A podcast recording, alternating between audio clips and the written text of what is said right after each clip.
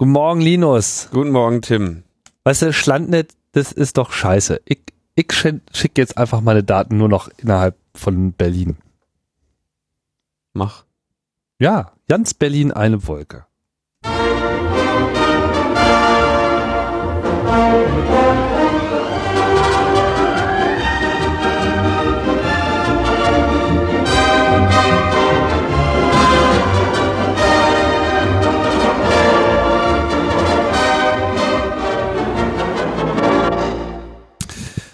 Logbuch Netzpolitik Nummer 86. Ja. Das äh, klingt zwar jetzt nicht besonders äh, aufregend, aber weiß der Geier. Vielleicht äh, wird ja trotzdem eine schöne Sendung draus. Ja. Wir haben uns einiges einfallen lassen. Wir haben uns was einfallen lassen. Wir haben auch einen Gast. Genau. Vor allem haben wir uns einen Gast einfallen lassen und äh, wir begrüßen hier in unserer Runde ein weiteres Mal Gregor, Gregor Sedlak. Hallo, guten Morgen. Hallo, guten Morgen. Ja, wir brauchten mal wieder intellektuelle Verstärkung. Ja. Das äh, hat die letzte Sendung auch wieder deutlich gemacht. Ähm, da müssen wir auch, glaube ich, jetzt mal mit so einem kleinen äh, Iratum-Block beginnen. Ähm, zur Erinnerung, wir haben uns letztes Mal sehr ausführlich mit äh, Clemens Schrimper auch über diese ganzen Schlandnetz-Hintergründe äh, unterhalten, beziehungsweise überhaupt über die technischen Hintergr Hintergründe Internet in Deutschland. Da ist die Sendung so ein bisschen ins Technische abgedriftet und ich habe auch so ein bisschen den Eindruck gehabt und das wurde auch in den Kommentaren beklagt, dass nicht so wirklich ganz klar geworden ist, was denn jetzt hier eigentlich so ähm, die Argumentationslinie am Ende war. Äh, bevor wir vielleicht das nochmal kurz aufgreifen, haben wir auch noch so zwei äh, Dinge ganz konkret falsch gesagt. Zum Beispiel die Behauptung, dass AVM seine Router in China baut, die, was wir einfach mal so angenommen haben. Hat sich herausgestellt, ist, ist nicht so.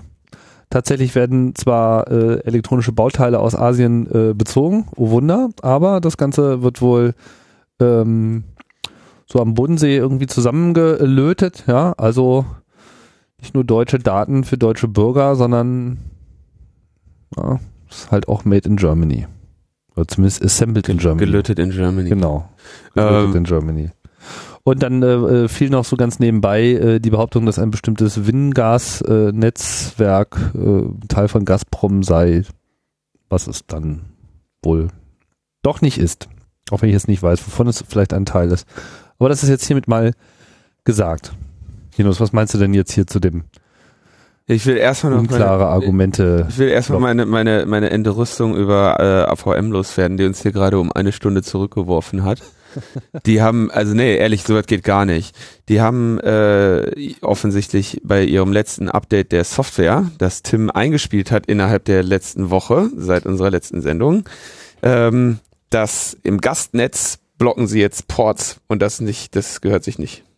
Ja, also das ist eine Option, die man einschalten kann. Ja, und die, aber au automatisch mitgeliefert die, wird. die irgendwie sich selbst eingeschaltet hat. Ja, Naja. die hat sich selbst eingeschaltet bei, äh, bei dir und bei mir und das finde ich nicht gut, weil ich gerade einfach mal panisch hier alle möglichen Server runterfahren musste, weil ich dachte, ich käme nicht mehr drauf. Ja, naja, gut, das haben wir jetzt äh, geklärt. Nein, ich, ich übe jetzt, ich, ich prangere das an. Du prangerst das an. Gut. Dann haben wir das ja auch durch. Willst du dich trotzdem nochmal zu dem Schlandnetz-Unklarheiten-Vorwurf Nein. äußern oder gehen wir damit dann auch schon irgendwie in unsere eigentliche Agenda über? Ähm, ich glaube, was, was, was da so als Abschluss vor der Folge fehlte, war so, so die Executive Summary. Und das ist, ähm, glaube ich, zu sagen, dass, dass es ein, ein sehr viel größerer technischer Aufwand ist, als man eventuell jetzt gerade äh, überblickt. Ich denke, das ist, glaube ich, klar geworden durch Clemens Ausführungen. Und Weil, weil sich so ein bisschen die Vorstellung äh, manifestiert in der Öffentlichkeit, na, man muss einfach nur die Tore zumachen, ja, genau, so quasi so ein digitales Frontex, einfach Grenzen äh, äh, dicht, dann kommt hier keiner mehr rein. Hauptsache die Meier, Mauern sind hoch äh, genug, so, ja, die deutsche Firewall und dann äh, können auch die Daten nicht mehr rauspurzeln. Aber dazu ist das einfach auf so vielen Ebenen mit so vielen äh, Dingen verquickt, dass das eben nicht ohne weiteres herzustellen wäre. und anders, gebau anders gebaut worden. Ja? Also man hat sich eben nicht da, es gibt eben nicht diese, diese Grenzen, sondern diese Kabel äh, und, und Glasfasern liegen sowieso über die Grenzen hinaus. Ähm, und der zweite wichtige Punkt, den wir ähm, nur am Rande angesprochen haben, ist, das, was innerhalb Deutschlands liegt an Netz, das gehört dann auch äh, größtenteils oder zu großen Teilen auch der Telekom. Und äh, wenn heute ein Provider äh, in der Lage ist zu sagen, ey, das, was die Telekom von mir verlangt, um irgendwie durch deren Netze zu gehen, ist mir irgendwie einfach nicht recht. Deswegen ähm, möchte ich mich äh, auf anderem Wege äh, zum, mit dem Ziel verbinden, kaufe also nicht irgendwie äh, Peering mit der Telekom, sondern kaufe mir äh, irgendwie Internet Global Routing, so wie Clemens das auch erzählte. Ähm, diese Optionen hätten die Provider dann nicht mehr, wenn sie gezwungen sind, wenn sie im Prinzip durchs, durch das Gesetz gezwungen sind, mit, äh, mit der deutschen Telekom da zu, äh, verbunden zu werden oder innerhalb Deutschlands verbunden zu werden. Das heißt, es hätte ähm, finanziell, äh, finanziell positive Folgen für die Telekom und negative für andere Anbieter und würde die Marktmacht der Telekom stärker äh, zementieren. Ja, und es wäre wahrscheinlich auf der Ebene auch einfach europatechnisch auch gar nicht durchzubringen, dass man jetzt an der Stelle den Markt irgendwie begrenzt und äh, da den Zwang zur Nutzung eines Monopolisten äh, einführt, was es ja umgekehrt bedeuten würde. Also von daher ist es gar nicht gar nicht durchführbar, nicht nur nicht technisch durchführbar, sondern auch einfach vom Sicherheits, äh, also vom, vom äh, freien Wirtschaftsraum Europa her. Äh, ja, gut, wenn man jetzt sagt, nicht Schlandnetz, sondern Schengen-Netz, ja, geht man einen Schritt weiter, aber da gehört dann Britannien im Prinzip äh, genauso dazu zur EU und von daher, äh, ja, da wissen wir einfach, da ist das Loch dann sehr groß.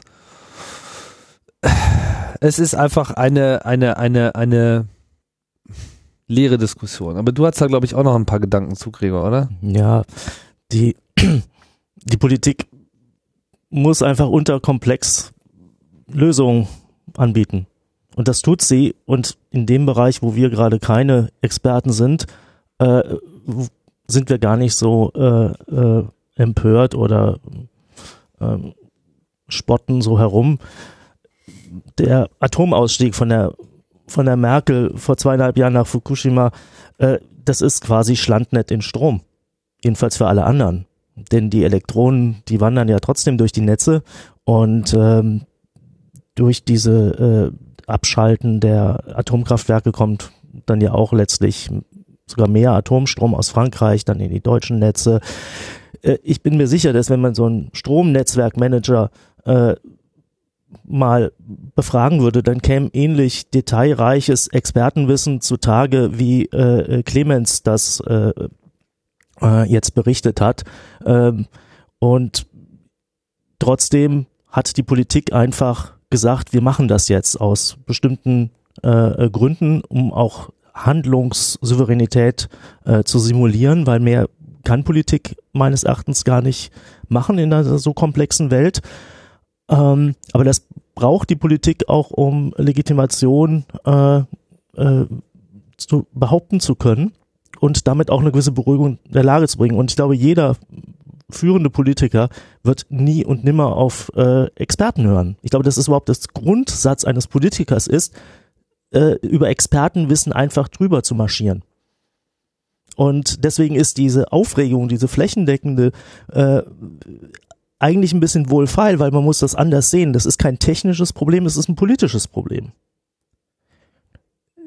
Dieses deutsche Daten in deutschen Händen. Das ist wie freie, ihr seid wie äh, wie der ADAC vor 40 Jahren, der bei den ersten Tempolimits äh, empört war, dass, dass man jetzt nicht mehr so schnell fahren kann, wie man darf. Dann haben die gesagt, freie Fahrt für freie Bürger. Ja, aber so. Nicht mehr so schnell, wie man kann. genau. Also. Man darf immer so schnell fahren, wie man darf, aber. Und äh, für, deswegen ist auch die ganze Empörung für Politiker vollkommen normal, weil die haben nur mit diesen äh, Partikularinteressen zu tun.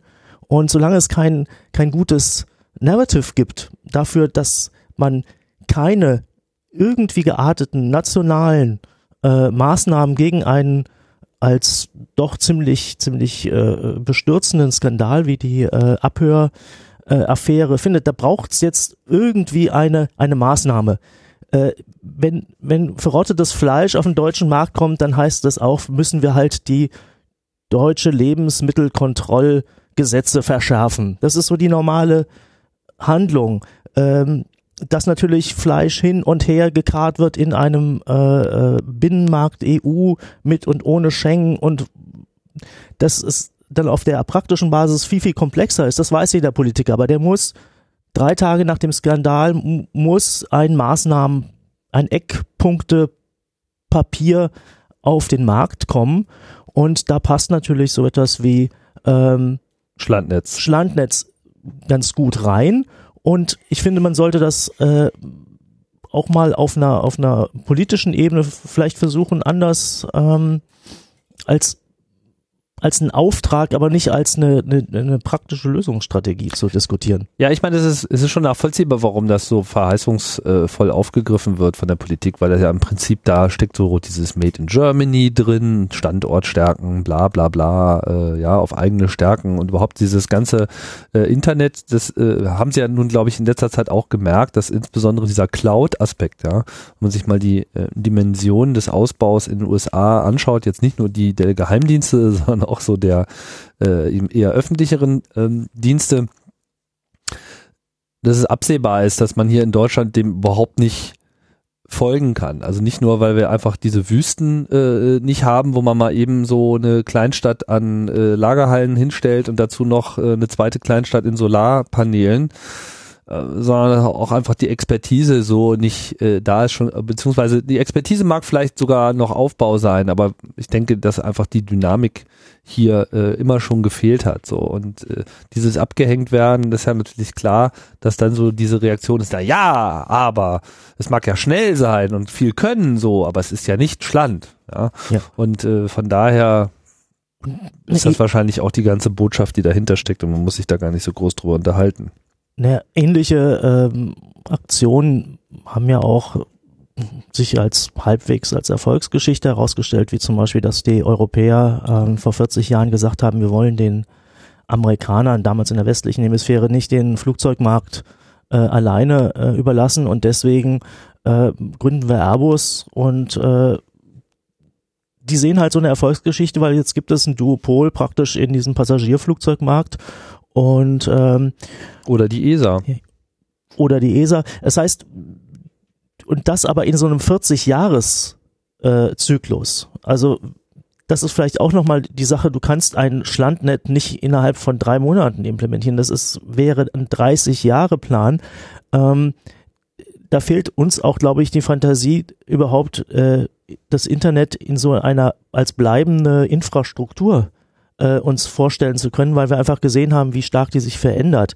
Äh, aber so aus einem politischen Reflex heraus ähm, will ich einfach eher so ein bisschen für Verständnis erstmal werben, äh, weil auch dieses Territorialprinzip halt das Prinzip des Nationalstaats ist, dass er eingehegt von äh, von bestimmten Kontrollposten ein Territor über ein Territorium eine gewisse Gewalt ausübt und darin eine Souveränität, hat. Mhm. Ähm, meistens jedenfalls. Und dass jetzt immer mehr dieser Infrastruktur in diesem digitalen Layer, der um unsere mm, Zivilisation, unsere Welt jetzt quasi so drüber gelegt wird, äh, die ist nicht mehr, das haben wir jetzt eigentlich auch eigentlich durch die Schlandnet-Debatte jetzt überhaupt erst erfahren, die sind nicht mehr kongruent. Ja, diese Internetsphäre funktioniert auf technischer Basis äh, komplett anders als dieses Territorialprinzip Staat. Und ähm, Was ja auch nichts Neues ist. Ich meine, das hat man äh, in der Finanzwelt äh, ähnlich. Du hast Stromnetze schon äh, angesprochen. Ja, das sind ja. ja. alles ähnliche Dynamiken. Genau, äh, gerade auch die, die ähm, Dynamik in den Finanzmärkten, da ist ja dasselbe, dass nach der äh, Finanzcrash äh, Lehman-Pleite dann gesagt wird, wir müssen jetzt härter an die Kandare nehmen und die sollen auch mal bezahlt, die sollen auch mal bezahlen, die Finanzakrobaten, ähm, dafür, dass sie äh, so viele m, ja, Wettbillionen um die äh, Erde schicken. Äh, und ich denke mal, die die daraus resultierende Forderung Börsentransaktionssteuer und so, dass die ähnlich äh, schwer äh, zu implementieren ist wie so eine Schlandnet-Routing oder Schengen-Net-Routing. Und da wird auch nicht viel kommen, aber zumindest hat die Politik sich dann mal hingesetzt und auf einen bestehenden Skandal, der ja gewissermaßen auch aus der eigenen, aus der Mitte der eigenen Gesellschaft kommt. Die Finanzindustrie ist ja hoch verflochten mit äh, sowohl der Politik als auch mit der realen Wirtschaft. Die äh, Geheimdienste sind ja auch nicht vom Himmel gefallen, sondern die haben eine lange Tradition und haben sich ähnlich, vermutlich wie die Banken, dem technischen Fortschritt sehr stark angepasst. Mhm. Und äh, auch die Möglichkeiten, die sich aus dem technischen Fortschritt ergeben, dann genutzt und auf einmal durch die, ja, durch die Quantität an, an Abschöpfungsmaßnahmen ist einfach, ich glaube, das kann man sagen, durch die NSA-Enthüllung äh, einfach auch eine neue Qualität entstanden, die uns alle beunruhigt. Und darauf, das sieht, glaube ich, auch jeder in der Politik so. Äh, selbst der IM Friedrich sieht es manchmal so, je nach Tagesform und Briefing, das ihm irgendein Abteilungsleiter rein. Ja, und Legt. welche Faxe gerade aus den USA kamen. Ich glaube, der, der wird von der CSU ferngesteuert, nicht von, von der NSA. Jetzt aber das, was du jetzt grundsätzlich für die Politik diagnostizierst, so was ja ein, was schon, glaube ich, eine ganz zutreffende Diagnose ist. Was heißt das aber denn grundsätzlich? Ich meine, ähm, so das heißt, sie müssen irgendwas machen, sie müssen irgendwas sagen. Also, also tun sie das? Äh, kommen damit ja offensichtlich auch durch. Ich glaube, die, die Einschätzung, dass das in vielen Bereichen oder wahrscheinlich vielleicht sogar in allen Bereichen so ist, von denen wir keine Ahnung haben, dass wir, dass wir da den, den ganzen Tag nur irgendwelchen, irgendwelchen Mist vorgekocht bekommen, der, der unausgegoren ist und der, der Komplexität des, des, der Realität irgendwie nicht gerecht wird. Ähm, warum, warum unterhalten wir uns so ein, also warum gönnen wir uns diese, diesen Quatsch dann? Diese, ich glaube, die Politik ist einfach ein unglaublich äh, komplexes so Immunsystem in einer Gesellschaft, in, also in der Demokratie. Ähm, diese, dieses ständige Kampf aller gegen aller sorgt dafür, dass ähm, nicht die besten Ideen sich durchsetzen, sondern dass ich glaube, die, die besonders auffällig schlechten nicht durchkommen. Ja, Das, die These ist ja wohl widerlegt. Sorry. Naja, weil, weil, weil du, du hast natürlich jetzt I.M. Friedrich vor Augen, äh, aber äh, ähm, es geht immer noch schlimmer. Du meinst ja? so Zensursolar war dann, dann doch zu krass scheiße, als dass das dann noch Also, dass durchsetzbar man sie nicht gewesen noch ein paar wäre. Jahre Familienministerin, äh, Es- Äh, nicht Ursula selbst, sondern Ja. ihr, Ja. Äh, Ja. der, der Auslöser. Also ich meine, der ist ja dann immerhin nicht gekommen. So, Ja. ja, weil da war dann genau dieser Ja. Bogen überspannt. aber geht äh, halt auch erst wieder, wenn wir Schlandnet haben. Das Ja. ist ja so der Punkt, den ich, äh, also erst wenn wir Schlandnet haben, ähm, können wir überhaupt unsere schönen äh, nationalen Zensurinfrastrukturen machen? Können wir alles schön vom BKA überwachen lassen oder äh, oder vom BND oder wer auch Ja, immer? wer hat denn eigentlich Standlet? Eigentlich nur China. ich meine, von China lernen, heißt? Du meinst, das mit dem Schießpulver war doch eigentlich gar nicht so eine schlechte Idee?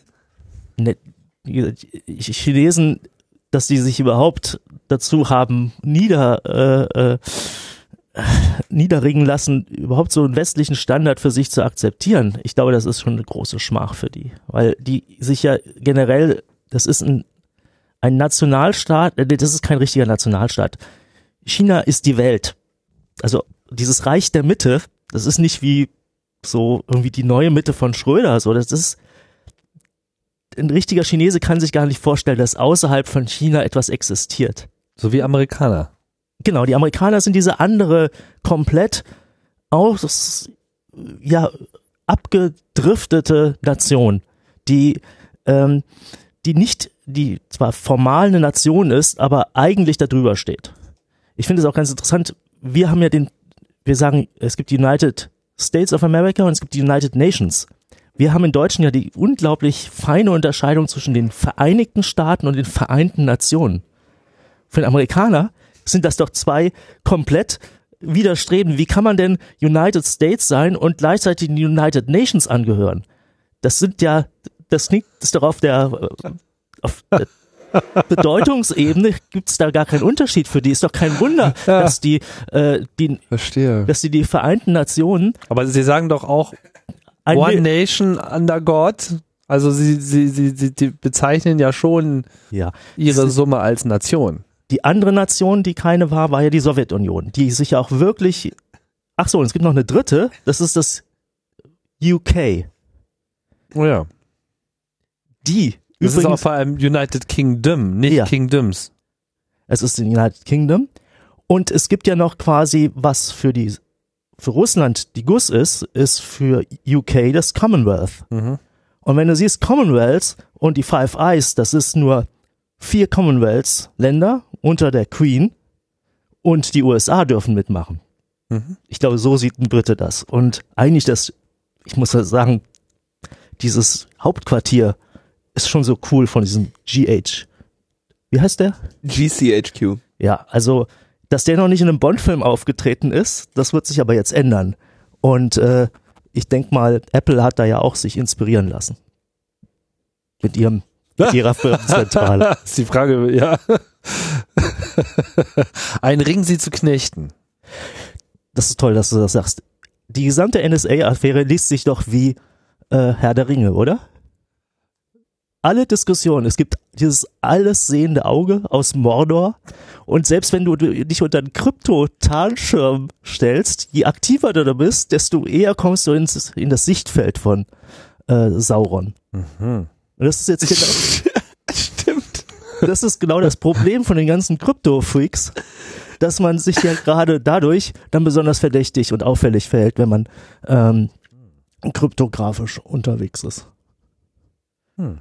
Und äh, Aber jetzt, jetzt musst du uns noch wenigstens, Gregor, jetzt hast du uns das schon so. Welchen Ring müssen wir in welches Loch schmeißen, um aus der Nummer wieder rauszukommen? Wir müssen Apple opfern. Also ich glaube, also da, das wird sogar tatsächlich der Fall sein. ja. also Oh äh, Gott. um, um wieder ein bisschen äh, äh, auf, auf heimischen Boden zurückzukommen. Ähm, das Schlandnet verrecke äh, Mem, das dann äh, Tante äh, aka ähm, Jürgen Geuter und MS Pro aka Michael Seemann sich so Ping-Pong-mäßig jetzt so äh, durchgespielt haben, plus noch, dass der äh, Tante äh, so eine Art Asterix bei den Goten-Suchmaschine. Suchmaske ins Netz gestellt hat, die äh, der Weltnetzsuchantrieb hieß. Und äh, das ist eine wunderbare Illustration dessen, was er glaubt und äh, befürchtet, wie es aussieht, wenn ähm, ein Schlandnet sich also so durchsetzt und das dann mit diesem äh, antinationalen Impuls der äh, der antideutschen äh, äh, linken äh, Bewegung. Und das finde ich halt äh, so verblüffend, weil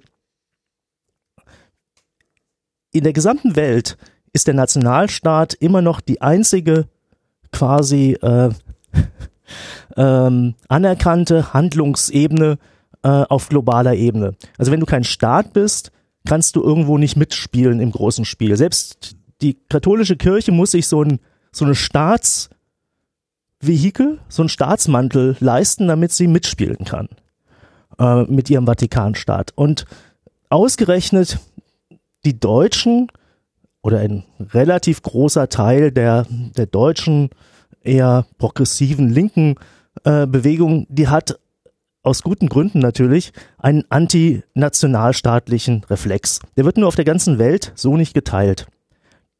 Ähm, Im Gegenteil, je stärker die Deutschen versuchen, supranational und äh, multilateral zu agieren, desto mehr wächst das Misstrauen, dass alle anderen Staaten sagen, das nutzen die ja nur als Vehikel, um ihre Macht, äh, ihre nationalen Machtambitionen äh, durchzusetzen. Ähm, weil ein Spanier, ein Engländer, ein Franzose, der glaubt das nicht, dass wir nicht an den Nationalstaat glauben.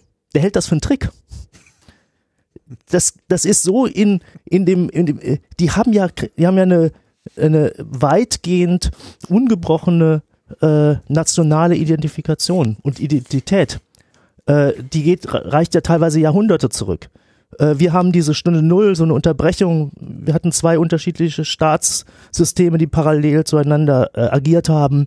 Äh, es gibt die, dieses quasi äh, anti-nationale Identität dadurch, dass äh, die Deutschen äh, ähm, mit dem Holocaust äh, sich ein Verbrechen auf geladen haben und eine Verantwortung für diese Schuld über Generationen äh, weiter äh, äh, geht. Das haben andere Nationen nicht, die haben nicht diesen Bruch. Und äh, es fehlt aber auch die, die Empathie, sich das bei einem anderen wirklich vorstellen zu können. Die sagen, das machen die aus dem Trick. Die sind natürlich komplett wie alle, wie wir alle. Die Deutschen sind nicht anders als wir. Aber die haben natürlich diesen, dieses Problem und deswegen äh, holen sie sich jetzt diesen Mantel des. Nur die Deutschen dürfen das nicht machen, weil wenn die erstmal anfangen, das zu machen, was wir machen, dann machen sie es immer gleich im industriellen Maßstab und dann kriegt sie irgendwie keiner mehr gekapselt. Ja, aber jetzt ist es halt noch schlimmer, weil aus guten Motiven sagen hier in Deutschland einige, der Nationalstaat hat keine Zukunft. Das sind aber die einzigen, die das sagen auf der Welt. Und je lauter man das sagt, desto stärker klingt das natürlich nach, am deutschen Wesen soll die Welt genesen. So dass also der Antinationalismus als eine besonders perfide Form deutschen Hegemonalanspruchs gelesen wird. Äh, und wenn du unter dieser Berücksichtigung mal die ganze Euro, Europa-Krisendebatte dir anguckst, ähm, dann versteht man, warum die Griechen, die Italiener, die Spanier, äh, eigentlich alle äh, mit Deutschland im Moment nicht so zufrieden sind. Und warum Angela Merkel dann in jeder zweiten Karikatur sich dann auch nochmal ein Bärtchen ankleben lassen Ja. muss. Und sie kommt ja gar nicht dran vorbei. Ähm, in einem gewissen Rahmen muss sie ja auch äh, deutsche Interessen vertreten. Und selbst da, wo die Deutschen aus idealistischen Gründen handeln, gibt es immer sehr, sehr gute Gründe zu sagen, das machen die aber nicht nur aus idealistischen Gründen. Und ähm, das nur noch mal, das ist wirklich so wirklich die Metaebene, dass, dass alle Welt nach wie vor an den Staat, an den Nationalstaat als den Player auf dieser Bühne der Welt glaubt und die Deutschen da immer mit so einem bisschen, mit so einer gewissen Befangenheit agieren. Zum Beispiel die Bundesrepublik konnte lange Zeit gar nicht nationalstaatlich auftreten, weil sie ja ihre Grundexistenz ja die war, dass sie ein Partikularstaat ist, der überhaupt erst die Wiedervereinigung anstrebt, um dann als kompletter Nationalstaat wieder auf die Bühne der Welt zu treten. Jetzt hat aber die Bundesrepublik Deutschland war dann trotzdem so stark, dass sie so eigenständig äh, agiert hat und als dann die Wiedervereinigung gekommen ist, hat sich ja gar nicht so viel verändert in unserem System. Wurde ja sehr, sehr viel übergestülpt auf die DDR. Nur die anderen äh, Na- Nationen haben durchaus gesehen, äh, was da für ein äh, Machtzuwachs äh, wieder entsteht und waren deswegen auch in, in Sorge. Und ähm, deswegen dieses, dieses Schlandnet verrecke, das glaubt uns keiner. Und äh, äh, letztlich wird es sich auch auf einer praktisch politischen Ebene nie durchsetzen lassen, weil das ist, lass es 15, 20 Prozent sein, die das unterschreiben in unserer Bevölkerung. In Amerika oder in England sind es vielleicht ein oder zwei Prozent. Das sind auch die Leute, die vielleicht, mit denen wir in Kontakt sind, die da vielleicht auch sagen, hey, das ist schon progressiv, was ihr macht. Und ja, Weltrepublik.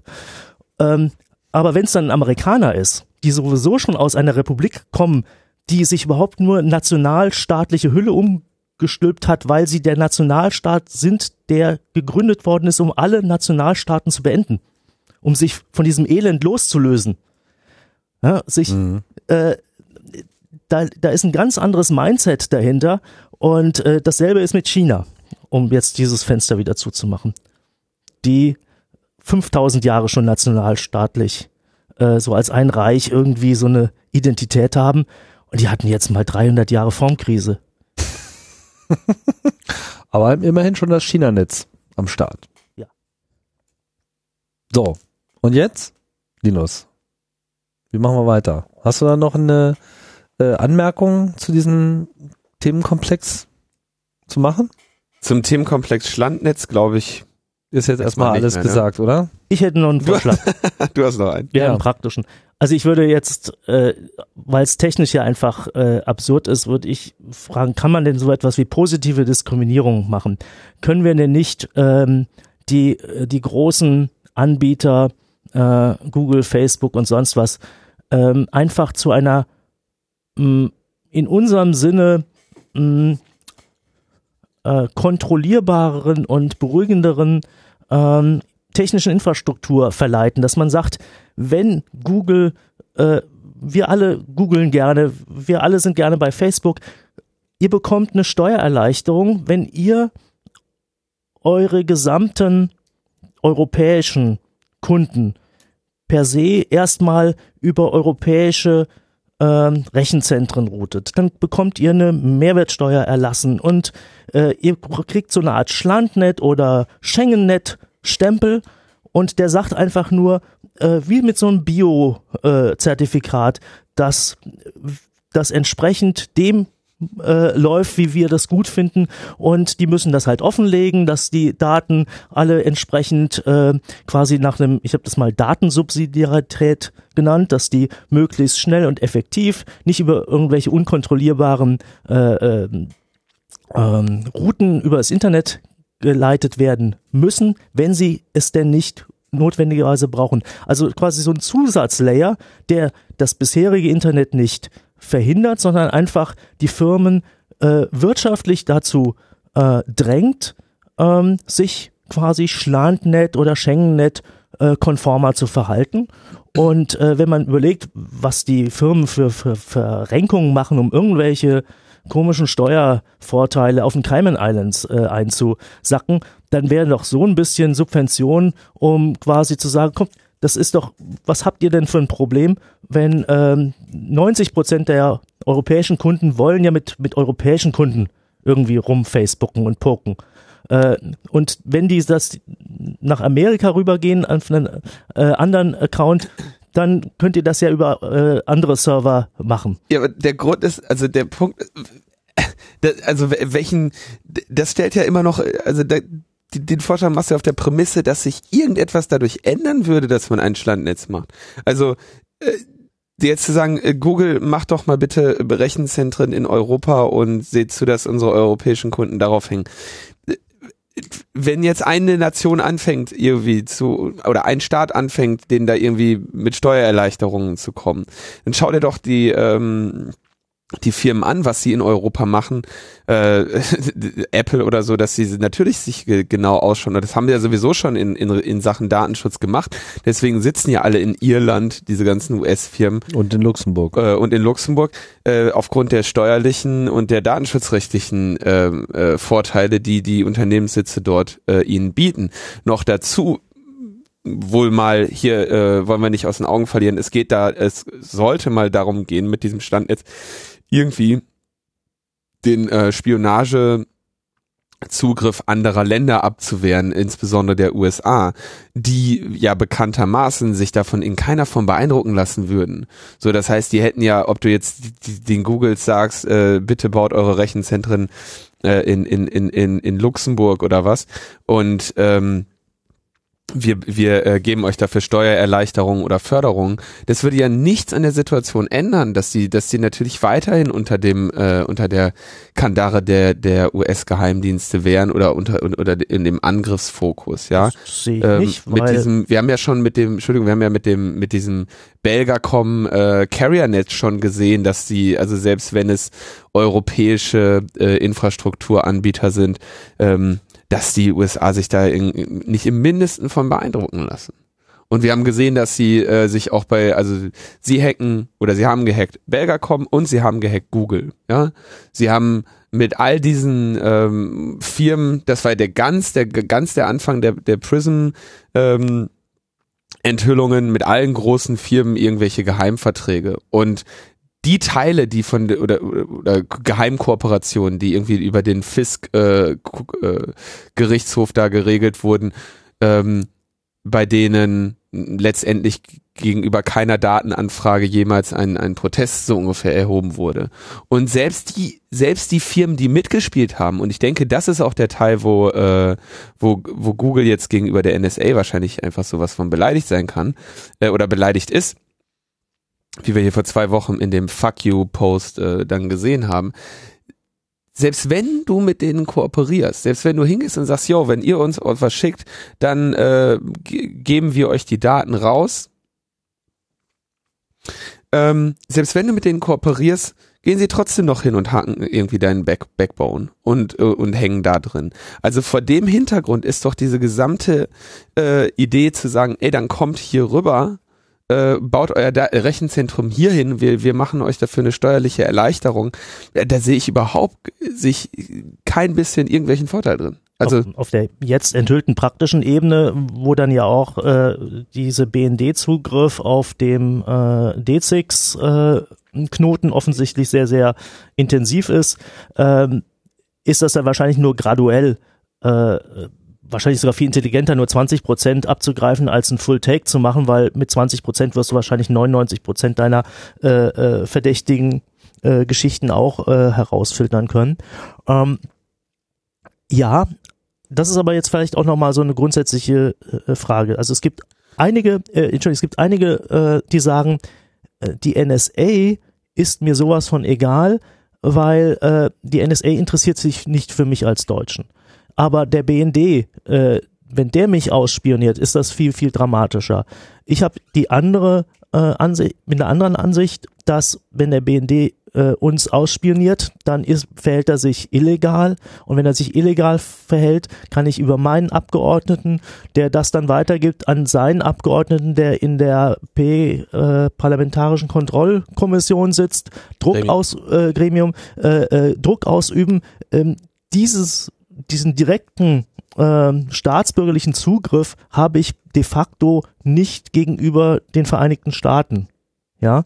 Und das macht für mich einen Unterschied aus. Und wer, das ist vielleicht auch wieder so ein hinsichtlich der Frage, ja, was, was der Nationalstaat kann. Als wir als deutsche Bürger können auf das Handeln und die, das legitime Handeln unseres Staates meines Erachtens mehr Einfluss nehmen als auf das Handeln eines fremden Staates, eines Drittstaates. Und es muss ja nicht immer die USA sein, sondern wir wissen ja äh, gar nicht, was äh, jetzt Russland oder China oder Brasilien äh, äh, sonst noch aus unseren Netzen abfischt. Das heißt, ähm, das heißt, ich vom eigenen Staat überwacht zu werden, findest du dann akzeptabel. Also da würdest du jetzt keinen äh es ist aus meiner Sicht das lösbarere Problem, unseren eigenen Diensten auf die Finger zu klopfen, äh, insbesondere wenn sie sich grob äh, rechtswidrig verhalten, als ich es einem Fremdstaat ja gar nicht, die verhalten sich ja uns gegenüber gar nicht rechtswidrig aus, auf Basis ihrer eigenen Gesetzgebung. Das ist ja das Blöde an so einem Auslandsgeheimdienst, dass er ähm, wirklich abseits des nationalen Territoriums äh, bewegen die sich ja wie äh, Francis Drake als Freibeuter. Die haben einen Kaperbrief. Und äh, äh, was auf hoher See passiert, äh, äh, interessiert da niemanden. Und ähm, von daher, so wie die Situation jetzt ist, habe ich lieber ähm, äh, den BND im Haus, dem ich im Zweifelsfalle äh, einbremsen kann hat sehr gut geklappt in den letzten Jahren. Wir äh, blicken da auf eine lange Erfolgs äh, Erfolgsgeschichte zurück. Ja, aber wir sind ja jetzt erst am, am Anfang dieser Enthüllung und äh, jetzt werden sie ja sich neue neu verkapseln müssen, um noch clandestiner vorzugehen. Weil ja, sie, sie gehen irgendwie clandestin vor, aber sie kooperieren ja auch mit den, also Dienste kooperieren ja mit untereinander. Kommen wir auch, können wir auch später mhm. nochmal äh, zu, ist heute ja. nochmal Thema. Das heißt, also ich sehe, ähm, solange irgendein Geheimdienst da dranhängt, sehe ich irgendwie keinen, also sehe ich da äh, keine Unterschiede zwischen Lösungen. Ob ich jetzt von den Amerikanern überwacht werde oder von, von dem BND, der es dann den Amerikanern gibt. Ähm, ich würde da eigentlich, finde ich, würde ich diese, diese ganze Kategorie wer es jetzt am Ende macht. Ähm, aber wir können eine Regierung wählen, die dem BND explizit untersagen könnte, äh, Kooperationen äh, mit ausländischen Geheimdiensten einzugehen. Und, ja, das wäre zwar nicht, nicht besonders klug, das würde auch kaum einer machen, ähm, aber es wäre vollkommen äh, innerhalb des legalen Rahmens formal möglich. Weil wenn einer dagegen ist, dann wird er abserviert, wird er in einstweiligen Ruhestand versetzt wenn der BND-Chef da äh, äh, Kontra gibt. Und das können wir nicht mit irgendwelchen äh, ausländischen Geheimdienstchefs machen. Also die, die theoretische Möglichkeit der Kontrolle äh, des, des, der deutschen Geheimdienste lässt sie dir angenehmer erscheinen als die noch nicht einmal theoretisch vorhandene Möglichkeit, die US-Geheimdienste zu kontrollieren, wenngleich praktisch äh, der Unterschied nicht vorhanden ist. Sonst würde es doch keinen Sinn machen, sich überhaupt staatsbürgerlich äh, bei Wahlen und sonst was äh, zu engagieren, wenn wir nicht unsere eigenen Staatsorgane dann auch auf Linie bringen würden. Das ist natürlich eine schöne Sicht. Es gibt auf jeden Fall auch Stimmen, die jetzt sagen würden, die Geheimdienste sind international viel zu verflochten, als dass man da jetzt noch zwischen dem einen und dem anderen Kürzel äh, unterscheiden könnte. Auf der einen Seite und auf der anderen Seite diese Kontrolle, die wir ausüben über den BND, erscheint ja nun äh, angesichts der diesjährlichen Nachrichtenlage auch höchst zweifelhaft. Also äh, in den USA gab es ja nun mehrfach schon nachgewiesenermaßen Aussagen führender Geheimdienstler, die sich jetzt binnen dieses Jahres als vollständige Lüge entpuppt haben. Ich warte eigentlich nur darauf, dass wir eine entsprechende Nachweislage auch bei den Äußerungen hier haben. Dieser, äh, diese PKG, diese Kontrollkommission, äh, wie sie ja mal hieß, PKK, lustigerweise, äh, wie heißt das jetzt? Parlamentarische Kontrollgremium. Gremium. Genau. So. Ich meine, was soll das? Ja, ich meine, die kriegen da was erzählt, dürfen das nicht weiter erzählen und von daher können die denen ja auch alles Mögliche erzählen. Es ist einfach Kontrolle äh, findet nicht statt. Naja gut, ich möchte jetzt mhm. nochmal auch ähm, bitten, dass wir vielleicht jetzt das Thema zumindest entweder, entweder mal noch klarer eingrenzen. Wir waren jetzt irgendwie hier noch immerhin beim Schlandnet-Zusammenfassungsbereich. Jetzt sind wir schon wieder bei dem Geheimdienstgeneralismus. Vielleicht äh, springen wir einfach mal, äh, springen wir mal einfach mal ein äh, wenig weiter, oder? Ja, wir springen noch, also eine Meldung, die gar nicht so groß, äh, so gar nicht so groß war, ähm, die ich jetzt äh, an dieser Stelle bringe, weil, äh, weil sie mein Argument gegenüber Gregor noch mal ein bisschen äh, festigt. ähm, es wird kein förmliches Ermittlungsverfahren der Bundesanwaltschaft in der NSA-Affäre geben. Gegen überhaupt irgendjemand. Gegen überhaupt irgendjemanden. Ähm, auf als ziemlich zum Beginn der Affäre wurde ja so ein äh, Beobachtungsvorgang angelegt. Ähm, das bedeutet, dass die, die Bundesanwaltschaft prüft, ob ein Anfangsverdacht vorliegt. Also sie schauen, ist hier vielleicht ein, wir müssen mal schauen, ob hier nicht eventuell der Verdacht einer äh, des, des, des Gesetzbruchs äh, von irgendjemand von irgendjemandem ähm, erfüllt ist. Und ähm, da haben sich alle ihre Sonnenbrillen aufgesetzt und nach einer Woche gesagt, irgendwie sehen wir nichts. Wir sehen nichts, nee. Und äh, interessant, da hat der Harald Range, der Generalbundesanwalt, äh, erstaunlich äh, gute Worte für gefunden, indem er sagte, ja, mir ist bewusst, dass schon die Einleitung eines Ermittlungsverfahrens im politisch-diplomatischen Bereich eine ganz schwerwiegende Nachricht sein könnte. Ja. Und vor dem Hintergrund, dass sie, äh, dass deutsche Ermittler sich bisher in der Terrorfahndung auch äh, gerade auf die Informationen der US-Geheimdienste gestützt haben und umgekehrt, ähm, bestünde ja die Gefahr, dass die Amerikaner den Deutschen ab dann nicht mehr solche Erkenntnisse zuspielen. Das heißt, dass die USA in Reaktion darauf, dass sie strafrechtlich verfolgt werden für ihre geheimdienstlichen Aktivitäten, die Ergebnisse dieser Aktivitäten nicht mehr mit den Deutschen teilen würden wäre, denke ich mal, eine, eine, eine sinnvolle Reaktion. Ähm, vor allem vor dem Hintergrund, dass wenn ich, wenn ich, wenn ich als, als, als USA gerade in Deutschland äh, Teil eine oder äh, Ziel eines Strafermittlungsverfahrens wegen Spionage bin, äh, dann würde ich natürlich nicht äh, quasi dieses, diese, diesen, diesen Vorwurf untermauern, indem ich weiter äh, spionierte Daten an anderer Stelle an genau die gleiche Entität weitergebe. Und genau aus diesem Grunde wird es also in Deutschland keine, kein Ermittlungsverfahren geben, denn Paragraph 153d der Strafprozessordnung sieht vor, dass der Generalbundesanwalt von der Verfolgung von Straftaten absehen kann, wenn dadurch die Gefahr eines schweren Nachteils für die Bundesrepublik Deutschland entstünde. Das finde ich ja mal geil. Das heißt, wir haben ein, wir haben eine, wir haben eine Ausnahmeregelung. Wenn du es, wenn du es schaffst, ein, ein, eine Straftat zu begehen, die so die Bundesrepublik Deutschland an den Eiern hat, also deren, dass, deren Verfolgung dazu der, führen würde, dass, dass deren Verfolgung dazu führen würde, dass der Bundesrepublik Deutschland äh, große Nachteile entstehen, dann hast du gewonnen. Also das äh, finde ich echt mal, das finde ich sehr, sehr interessant. Das ist ein, die einzige, also quasi, wenn du, wenn du die Bundesrepublik Deutschland ausreichend bedrohen kannst, gieß, genießt du per Gesetz äh, Immunität. Ja, aber wir haben doch Praktisch. jetzt zwei Ebenen, die des Strafrechts und die des Völkerrechts.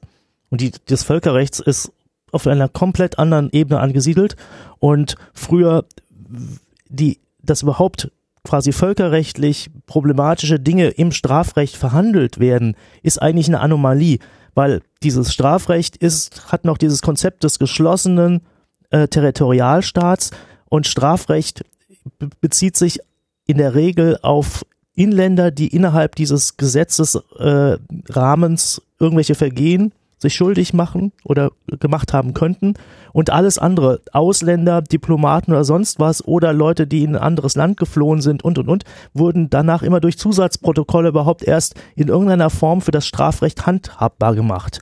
Und dann gibt es natürlich wirklich, wie in diesem Fall, einfach eine Kategorie von Straftaten, die äh, komplett in die Sphäre des Völkerrechts und der diplomatischen hoheitlichen Souveränität der Bundesrepublik gegenüber den anderen Staaten äh, dieser, ich sagte ja, dieser globalen Playerschicht des Völkerrechts, das sind ja nur so 200 Rechtssubjekte.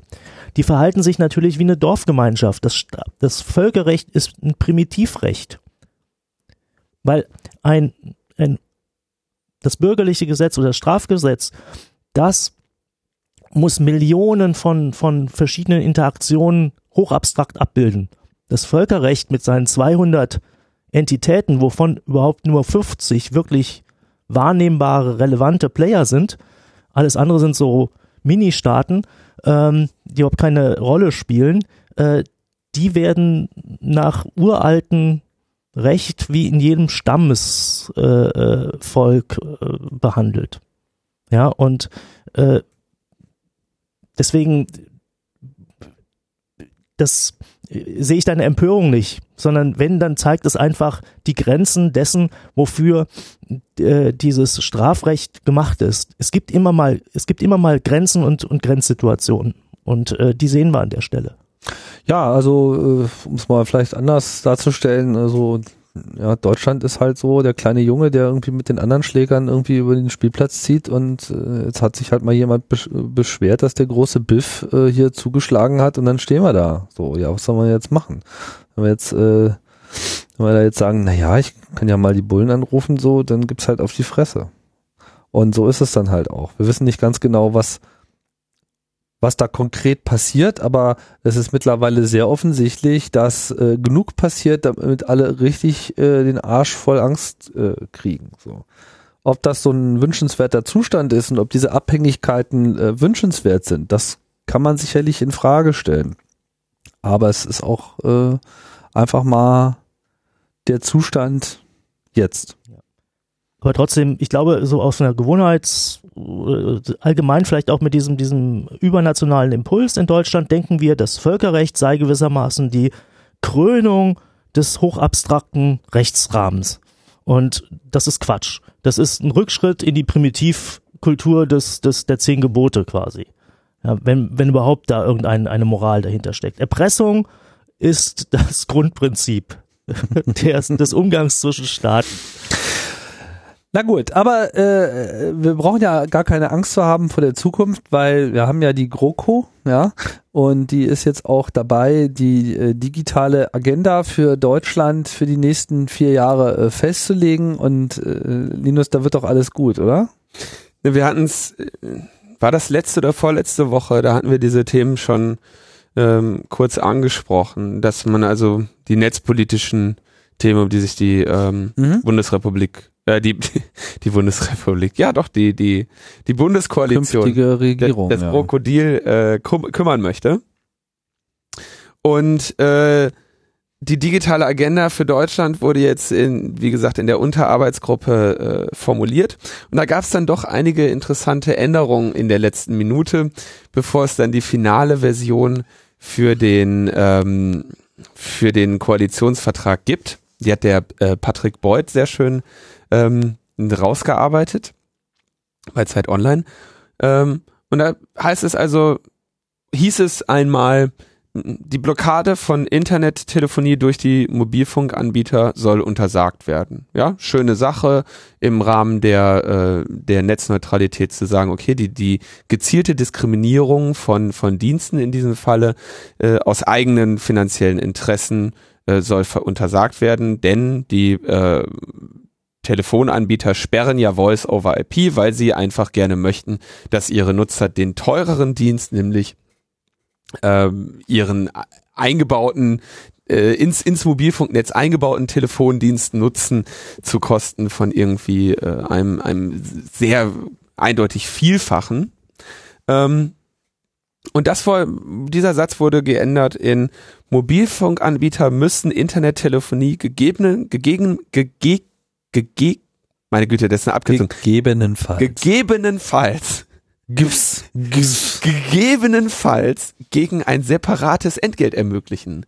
Und das ist halt genau das Gegenteil von Netzneutralität. Ne? Das heißt, ähm, wir, äh, wir nicht nur ähm, verbieten wir dir die ähm, verbieten wir die verbieten wir dir die Verletzung der Netzneutralität. Nein, wir schreiben dir sogar vor, dass du es nur tun darfst, äh, oder, oder wir schreiben dir sogar vor, dass du es gegen Belohnung tun darfst, ja, nämlich indem du sagst, das sperre ich, aber du musst es zumindest noch ermöglichen. Ja, Ja, das heißt, also ich weiß gar nicht, was du willst. Gegen separates Entgelt hätte ich dir auch in meinem öffentlichen WLAN, meinem Gästenetz äh, durchaus den Zugang auch zu allen Ports. ich muss äh, dir hier gewähren auch jetzt können, gerade ne? bezahlen, das können wir. Tja, ja, ja. So, das also ist- ist- genau, ist- das ist- äh, Netzneutralitätsthema, das hatten wir jetzt hier schon äh, mehrfach und ich denke, das ist auch wichtig, dass man an der Stelle das nochmal klar macht. Also genau diese Unterscheidung, die gerade in der Politik stattfindet, nämlich dieses äh, ja, Netzneutralität heißt im Prinzip nur, äh, man darf alles, was man äh, machen, was man will, wenn man es bezahlen kann. Genau. Ja, ähm, das ist halt genau nicht die eigentliche Bedeutung dieses äh, Begriffs, der natürlich auch sehr schwammig ist und nicht genug Leuten klar ist, was er denn nun wirklich äh, bedeutet. Der wird also derzeit noch kräftig umgeformt. Gegebenenfalls ist es auch mal notwendig, hier einen neuen Begriff zu äh, formen, denke ich, der das äh, etwas besser klar macht, was man eigentlich will.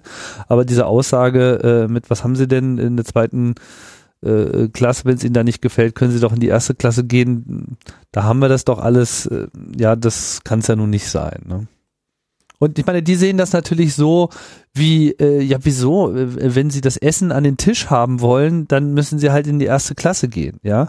Und wir sehen das halt so, wie, äh, wieso gibt's denn jetzt bitte in der zweiten Klasse keine Klos? Und ich glaube, das ist so ein bisschen die, ähm, das Missverständnis auch an der Stelle. Also ich, ich würde manchen Politikern in gewisser Hinsicht sogar noch zugute halten, dass sie es einfach nicht verstehen. Ja, dass ihnen das einfach so sehr von ähm, den Lobbyabteilungen zahlreicher Unternehmungen äh, so klar gemacht wird, dass das ja ein unglaublicher Aufwand ist und überhaupt, man könnte doch mit sowas nicht äh, rechnen und wie man denn überhaupt auch nur auf die Idee kommt. Ich habe mal das, eine ja. Frage. Ähm, Politik ist Organisation. Wo ist denn diese digitale Agenda ähm, Arbeitsgruppe äh, angesiedelt innerhalb dieser Krokodil-Gesprächsrunden? War das nicht in dem Kulturbereich äh, das nicht- untergebracht? Ich hätte jetzt in, ähm, innen gedacht. Ich habe das vor zwei Wochen gesagt und weiß es nicht mehr. Warte, ich, ich kann es aber raussuchen. Da war es noch irgendwie ein Kulturthema. Hm. Also was ich interessant finde, ist, dass ähm, generell auch wieder als Nebeneffekt dieser ganzen NSA-Geschichten ähm, Netzpolitik ist in der Mitte der Gesellschaft jetzt angekommen. Auch als politisches. Es, es gibt in dem Sinne keine Netzpolitik mehr als so, äh, weil das ist so als wie Finanzpolitik ist. Alles ist jetzt Netzpolitik, weil das Internet ist ein, eine Sphäre, die alle Lebens äh, durchdringt. Und ich habe jetzt langsam das Gefühl, dass mehr und mehr die Diskussion darüber ankommt, dass es sinnvoll ist, alle internetbezogenen mh, Problemfelder in einem Ressort zu bündeln, nicht mehr so eine absurde Forderung ist, wie sie vielleicht vor zehn Jahren gewesen ist. Ähm, wenn jetzt sogar ein Hauptausschuss äh, diskutiert wird, dann wäre es eine Anomalie, nur diesen Hauptausschuss zu gründen, weil diese Ausschüsse sind ja Spiegelausschüsse. Das heißt, ein Der Verteidigungsausschuss im Parlament kontrolliert das Verteidigungsministerium. Finanzausschuss kontrolliert das Finanzministerium. Wenn es jetzt einen quasi losgelösten digitale Gesellschaftsausschuss oder Internetausschuss gäbe im Parlament, äh, der bräuchte ja einen Ansprechpartner. Das heißt, eigentlich bedingen sich die beiden.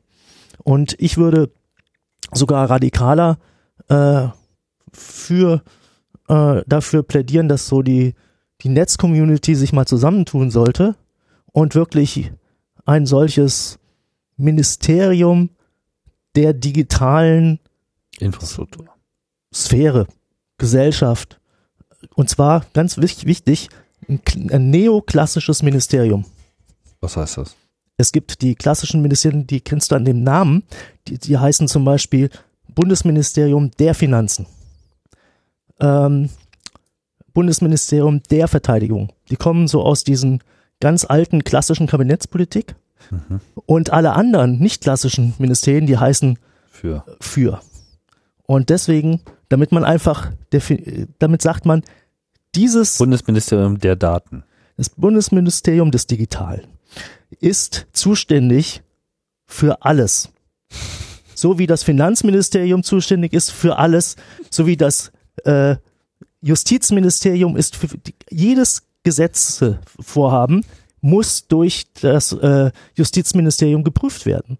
Und so würde quasi jedes Gesetz, das verabschiedet würde, erstmal vom Digitalministerium nach Netzneutralität, nach bestimmten politischen äh, Grundsätzen geprüft werden und dann erst durchgewunken. Und Aber Herr Digitalminister, diese Maßnahme ist für unseren Zweig wirklich wichtig. Ja, tut mir leid, aber da wird einfach nicht genug durchgeleitet. Das ist uns nicht netzneutral genug. Ja, genau. Ja, das sagst du, das ist nicht netzneutral. Bitte überarbeiten. Mhm. Und man muss, ja, man muss auch mal 200 Prozent fordern, damit man vielleicht 100 Prozent bekommt. okay. Ja. Genau, aber wir da, wollen Andi Miller-Mergun als Bundesdatenminister. Bundesminister der Daten und der Paranoia. Keines ist das Wahrheitsministerium. Ich glaube, das Kanzleramtsministerium würde ihn mehr interessieren.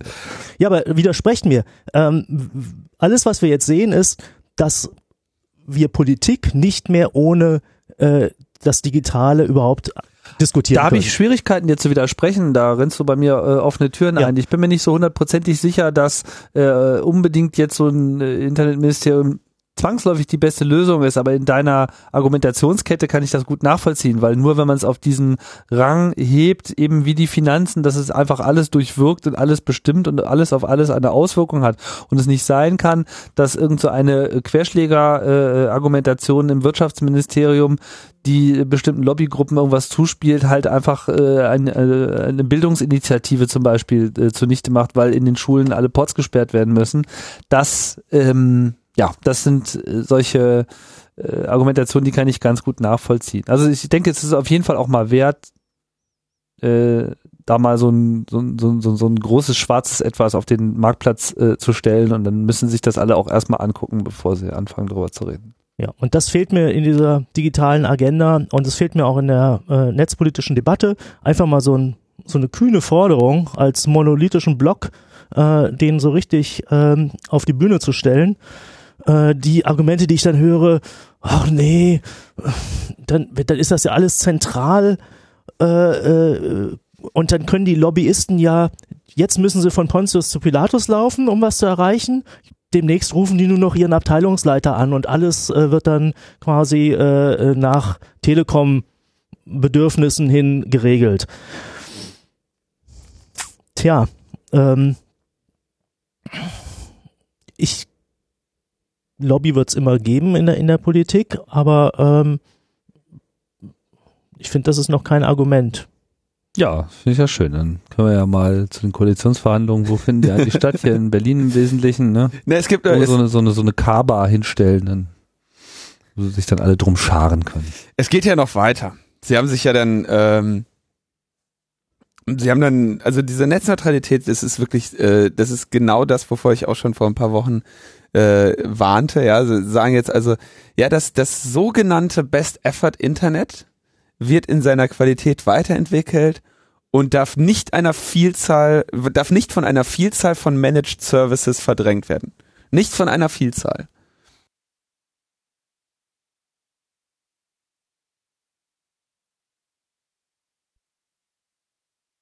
alles, ne? Also, und dann sagen sie weiter, ja, auch auf europäischer Ebene wird sich die Bundesregierung für die gesetzliche Verankerung von Netzneutralität einsetzen. Und der Satz ging früher weiter, denn da stand, die sicherstellt, dass im Internet alle Datenpakete unabhängig von Inhalt, Dienst, Anwendung, Herkunft oder Ziel grundsätzlich gleich behandelt werden. Diesen zweiten Teil haben sie einfach gestrichen. Jetzt in letzter Minute sozusagen. Genau, das wäre nämlich eine Definition von Netzneutralität Ja, gewesen. Und da sie ja schon gewesen. sagen, ja, wir, ihr dürft sperren, ihr müsst nur mehr Geld dafür verlangen, dass es wieder entsperrt. Aber bloß nicht zu viel davon, weil das fällt auf. Ihr dürft nicht, dürft nicht zu viel machen. Das, das sogenannte Best Effort Internet muss weiterentwickelt werden.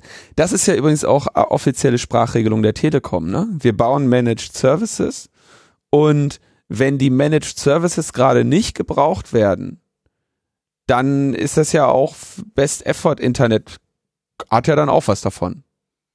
Ja, Best Effort ist ja auch, klingt auch irgendwie nicht so, nicht so gut, wie die Datenpakete fließen können, sondern so gut, wie die Telekom es schafft, sie fließen zu lassen. Ja, und wenn es dann halt nicht geht, dann geht's halt nicht. Genau, haben wir jetzt gerade nicht geschafft. Aber es Mhm. ist, man, man sieht ja wirklich eine ganz klare, ähm, eine ganz klare Angleichung an die, an die Sprachregelungen der, ähm, der Unternehmen, die, die einfach den ganzen Begriff ent, entkräften. Ne? Das ist, das ist wirklich, äh, das ist seit, seit langer Zeit zu sehen, dass sie diese Strategie fahren und es funktioniert, ja. ich muss auch hier wieder das Primat des Politischen einfordern. Wir haben jetzt ja schon die GroKo. Vielleicht. Haben wir sie? Nö, noch Naja, nicht. noch nicht. vielleicht kriegen wir sie. Dann haben wir ja eine verfassungsgebende Mehrheit. Dann könnte man doch eigentlich eine wohl formulierte Netzneutralitätsforderung einfach ins, Grundge ins Grundgesetz hineinschreiben. Und äh, dann hätte man mal eine wirklich, äh, vielleicht auch in Verbindung mit diesen abgeleiteten Ja, reinschreiben könnten die es schon. Ob sie es auch in der Lage sind, wohl zu formulieren, da habe ich so ein bisschen meine Zweifel. Ja, aber wenn man schon den, den Kampf aufnimmt, würde ich doch jetzt äh, nicht auf so einer komischen Arbeitspapierebene von einer digitalen Agenda, die irgendwo im, im Kulturausschuss untergeordnet ist. Mir geht's darum, diese Politik geif, geifert nach Input. Weil nur Input gibt ihnen Legitimität, dass das, was sie tun, auch richtig ist. Und wir haben sehr, eigentlich sehr aktive äh, Menschen in dieser Lobby-Netzpolitik. Und wenn die jetzt sagen würden, Netzneutralität muss ein Grundrecht werden, dann das gehört gewissermaßen wie Versammlungsfreiheit, wie dies und dies. Ich weiß nicht, ich bin kein Verfassungsmensch, äh, äh, ich habe die noch nie gelesen, ähm, wie wahrscheinlich die meisten. Ich kenne nur so ein paar Ausschnitte daraus. Ne? Ähm, irgendwo wird man, glaube ich, äh, vermutlich ganz äh, äh, interessant. So etwas wie, ähm, wir haben ja sowas wie die Öffentlichkeit auf der Straße. Ja, die ist ja eigentlich auch diskriminierungsfrei. Da heißt es ja auch nicht, ähm, äh, derjenige darf nur durch Managed Services äh, quasi äh, schneller transportiert werden auf der Straße, sondern jeder, der bewegt sich dort frei. Und so, ich weiß gar nicht, wahrscheinlich ist in unserer Verfassung sowas wie die Öffentlichkeit gar nicht definiert, weil das Konzept gar nicht vorstellbar war. Ja, vielleicht ist es auch nicht praktikabel, aber ich würde irgendwo mal so eine Forderung machen, nicht, dass das in so einem Arbeitspapier auftaucht, das sowieso dann abgehakt wird. Kein Mensch interessiert sich für, für Koalitionsverträge, ähm, sondern dass man einfach sagt, das ist quasi das ein Grundrecht für das 21. Jahrhundert, weil unsere Gesellschaft sich verändert hat, brauchen wir Netzneutralität. Das ist sowas wie die Bewegungsfreiheit in der Öffentlichkeit. Ja, gut. Ich meine, ob man da so weit kommt, weiß ich nicht. Damit handeln uns wahrscheinlich dann gleich die Vermummungsverbot-Diskussion gleich mit ein. Ja, wie auch immer. Also ich verstehe deinen äh, Gedanken an der Stelle. Lass uns doch mal kurz äh, hier die äh, aufgestellten Thesen dieser Arbeitsgruppe nochmal vervollständigen. Es war auch noch was zu Zwangsrotern äh, da, beziehungsweise nicht mehr da. Ja, sie hatten einen Satz drin stehen, wo sagt, die zur Anmeldung der vom Nutzer betriebenen Router am Netz erforderlichen Zugangsdaten sind dem Kunden unaufgefordert mitzuteilen. Diesen Satz äh, hatten sie drin stehen. Der ist auch entfernt worden. Das wäre, wir hatten es damals besprochen, das wäre die Lösung für das Zwangsrouter-Problem, dass man sagt, okay, per Gesetz, du musst die, musst die Daten mitliefern, die Zugangsdaten, die jemand äh, eingeben muss, um einen anderen Router zu betreiben. Das haben sie, dieser Satz ist dann doch rausgefallen. Mhm. Und dann noch ein, gibt's noch ein allgemeines äh, Bekenntnis, das ist jetzt auch nichts Neues, die Identifizierungsfunktion des neuen Personalausweises, die sichere Kommunikation über D-Mail und die Nutzung von Ende-zu-Ende-Verschlüsselung sind anzuwenden. Ja. Sie sagen Ende-zu-Ende-Verschlüsselung und D-Mail in einem Satz, ja. Naja, immerhin sagen sie, äh, dieses und äh, trennt ja die beiden Dinge, ja. Also es ist nicht die Ende-zu-Ende-Verschlüsselung von D-Mail, Nee, die es ja nicht hat, sondern die sichere Kommunikation über D-Mail und die Nutzung der gleichwertigen. Also man hat so den Eindruck, dass es irgendwie so eine Ansatz, Ansatz von Gleichwertigkeit. Aber das ist, das verstehe ich überhaupt nicht, weil ähm, wie gesagt, die D-Mail-Nummer ist durch. Die beiden Gesetze gibt's ja jetzt, also oder die drei. Es gibt das D-Mail-Gesetz, dieses Verwaltungsgesetz und das äh, Juristengesetz. Äh, das darf unsicher sein, Gesetz. Genau, ja, das, das ist ja quasi äh, so. Und das heißt da, da, also ich glaube im D-Mail-Bereich, da, naja, vielleicht, sie könnten jetzt noch E-Mail verbieten. Ja, das wäre dann so noch die, die das ist letzte. jetzt wahrscheinlich auch nochmal so ein Marketingparagraph, dass vielleicht irgendjemand nochmal auf die Idee kommt, daran auch tatsächlich teilzunehmen. Ich meine, das Ding ist ein Rockrepierer und wird wahrscheinlich in ein paar Jahren dann eingestellt werden, aber äh, so lange müssen wir es wahrscheinlich noch ertragen. Hoffen wir es mal, aber ich, also es kann natürlich sein, dass sie sich noch was einfallen lassen. Ja, also wenn sie jetzt sehen, dass der, dass selbst diese beiden Gesetze in diesem Jahr nicht zu einer nennenswerten äh, Steigerung des, des D-Mail-Umsatzes bei der Deutschen Telekom äh, geführt hat, dann äh, kann ich mir vorstellen, dass sie noch weitere verrückte Ideen bekommen. Ne?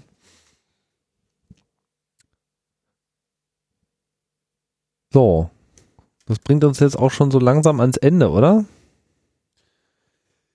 Es geht gerade, es, es, es schlagen wieder heute viele Neuigkeiten auf aus dem NSA-Skandal, aber ich habe da inzwischen auch keinen Bock mehr drauf. Die noch, die, wollte- deswegen wollten wir extra heute den, den, äh, den, den, den Gregor ein bisschen da haben, um so die allgemeine, Ich, genau, die allgemeine Sache, weil ich wollte auch noch mal was aufgreifen, was vielleicht auch noch nicht jeder äh, gelesen hat, ist jetzt schon eine Weile her. Gregor, du hast auf netzpolitik.org einen äh, Gastbeitrag äh, gehabt am 13. August. Zum neunjährigen Jubiläum Äh, des Blogs. war das so? Das war mein Geburtstagsgeschenk. ah ja, und dann passenderweise das Ende der Netzpolitik.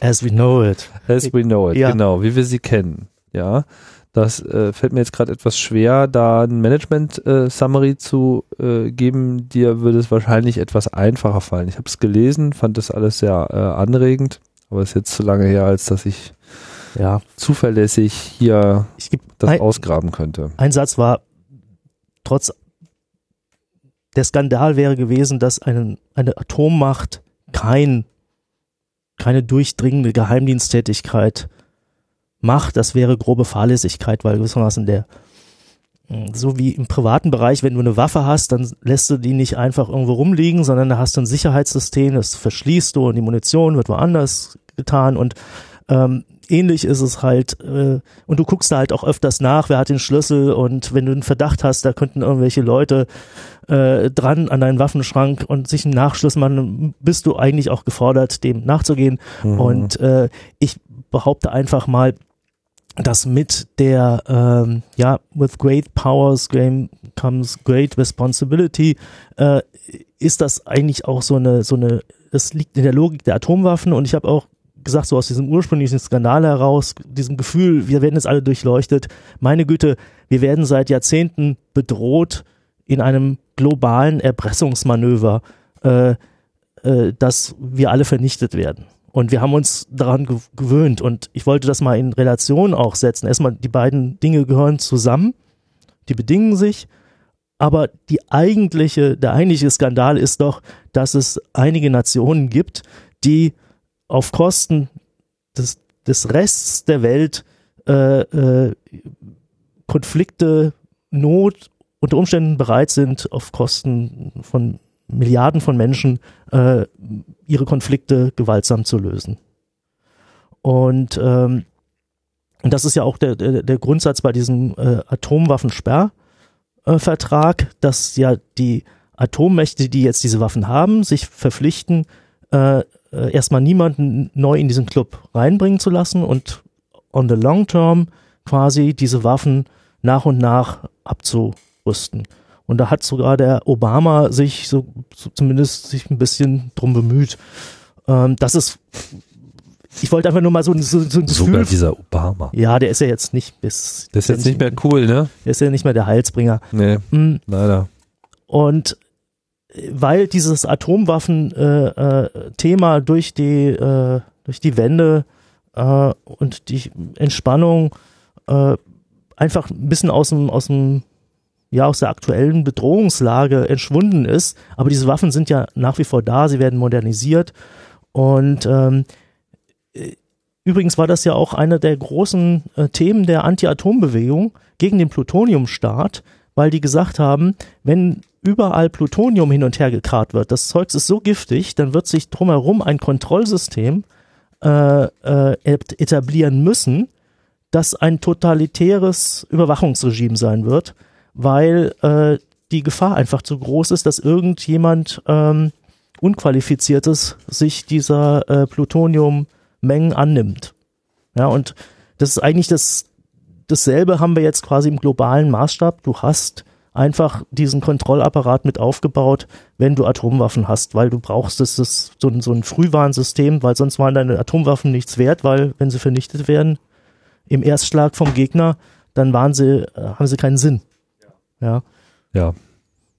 Ich, aber vielleicht, wenn wir gerade bei, bei den USA sind, es gibt ja auch noch ein bisschen ein kleines Licht der Hoffnung, finde ich, dass die amerikanische Demokratie in sich äh, auch solche Herausforderungen äh, annimmt und auch diskutiert. Und ich habe ja vorhin gesagt, äh, dass wir als Staatsbürger keinen direkten Einfluss haben, aber über die öffentliche Meinung haben wir ja durchaus auch eine, eine, einen Impact auf die äh, amerikanische Politik.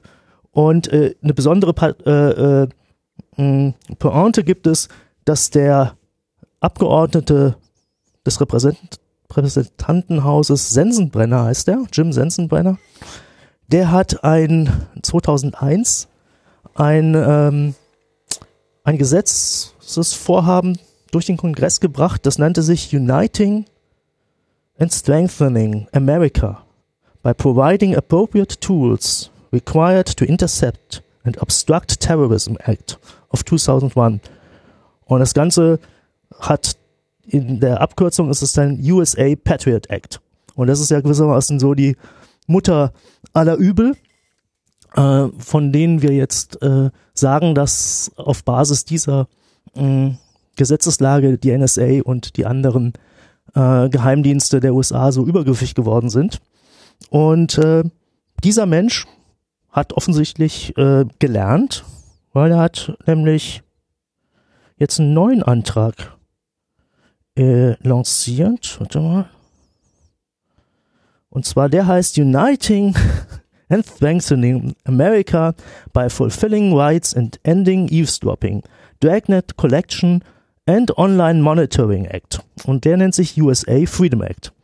Also der hat's mit den Abkürzungen und ähm, das ganze Ding ist quasi ein Amendment äh, zum, zum ursprünglichen Patriot Act und versucht quasi jetzt ähm, Übergriffigkeiten und äh, ähm, auch Unklarheiten zurückzuschrauben. Und äh, ich finde das ganz bemerkenswert, dass jemand zumindest, ich habe jetzt kann jetzt nicht in die Einzelheiten äh, des Gesetzgebungsvorhabens bin ich nicht reingegangen, aber ich finde es schon ganz bemerkenswert, dass auch von dieser republikanischen Seite ähm, jetzt durchaus auch die Nachteile dieses damaligen vielleicht vorschnellen Handelns klar wurden. Und auch dieser Sensenbrenner sagt, ähm, wie, uns war nicht klar, dass die äh, Geheimdienste ähm, das in diesem Maße auslegen würden.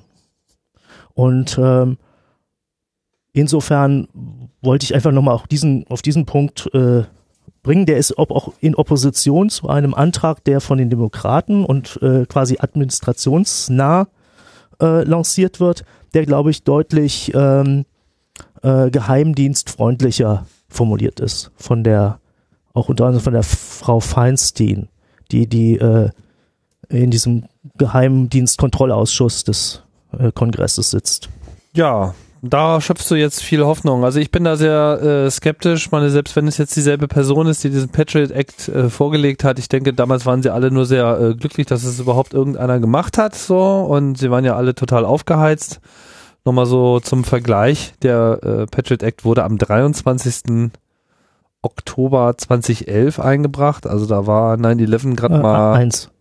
2001. richtig 20 äh, 2001 natürlich äh, eingebracht. Also da war halt äh, der Vorfall, auf den sich das natürlich alles bezog, gerade mal sechs Wochen alt. Sprich, da ist noch nicht viel Wasser äh, geflossen seitdem die Flüsse entlang und ja, ein klassischer Schnellschuss, würde ich mal sagen. Ne? Und jetzt, äh, da Oder waren sie etwas, dann aber was Ja, aber da waren sie jeher alle- schon im Schrank lag, ne? Ja, eben genau. Und letztlich äh, sind das ja keine neuen Ideen. Es war nur die Zeit äh, gekommen, dann endlich mal die Tore äh, zu öffnen. Aber man kriegt jetzt halt einfach die Schleusentüre äh, nicht in demselben Maße wieder geschlossen. Also ich bin da eher äh, skeptisch, so interessant ich das jetzt auch finde. Ob das jetzt auch schon so ein deutliches Zeichen der Reinwaschung ist.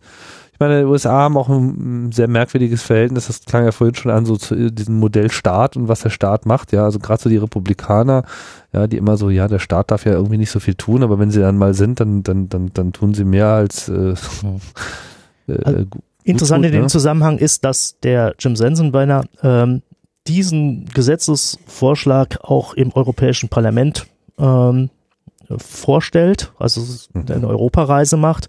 Und ich finde es auch bemerkenswert, dass äh, ähm, ja jemand aus dem Repräsentantenhaus überhaupt die EU als ja, Staatssubjekt in irgendeiner Form überhaupt äh, zur Kenntnis Ja, nimmt. genau, dass sie, sie überhaupt sich mal vielleicht eine Sekunde auch darüber Gedanken machen könnten, was so ihre Verbündeten äh, in Europa darüber denken Mhm. mögen. Weil das hat man auch mal so den Eindruck, dass ihnen das eigentlich ziemlich egal ist. Aber ganz egal scheint es dann wohl doch nicht zu sein. Genau. Ja. Das Ende der äh, Netzpolitik ist auch das Ende vom Logbuch Netzpolitik. Es sei denn, Linus hat jetzt noch ein, eine Eingabe äh, zu machen. Du äh, starrst die ganze Zeit schon gebannt in das Internet.